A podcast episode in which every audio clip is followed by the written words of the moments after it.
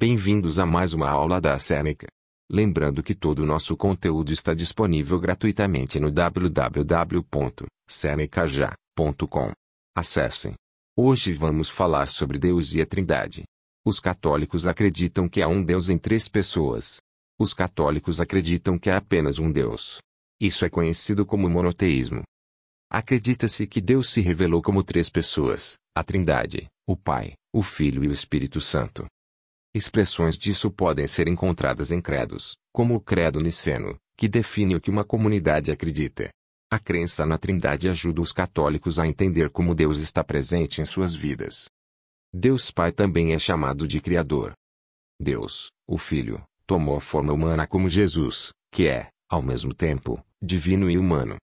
Deus, o Espírito Santo, inspirou os apóstolos no Pentecostes e acredita-se ser a presença ativa de Deus no mundo de hoje, na igreja e em pessoas individuais. Católicos e outros cristãos costumam ver uma referência à Trindade nos eventos que acontecem logo após o primo de Jesus, João Batista, batizá-lo. Veja a passagem a seguir, retirada de Mateus 3, 13 a 17. Naquele momento o céu foi aberto e ele viu o Espírito de Deus descendo como uma pomba e pousando sobre ele. E uma voz do céu disse: Apóstrofo este é meu filho, a quem eu amo, estou satisfeito com ele. Os católicos romanos acreditam que a ideia de um Deus em três pessoas é sustentada pelas Escrituras Sagradas. Deus, o Pai, é visto no Antigo Testamento como Criador no livro de Gênesis, e referências a Deus como Criador podem ser encontradas em outros lugares, por exemplo, nos Salmos. É visto também como legislador nos livros de Êxodo e Deuteronômio, entre outros. Deus Pai também é visto no Novo Testamento, por exemplo, no batismo de Jesus e na sua transfiguração.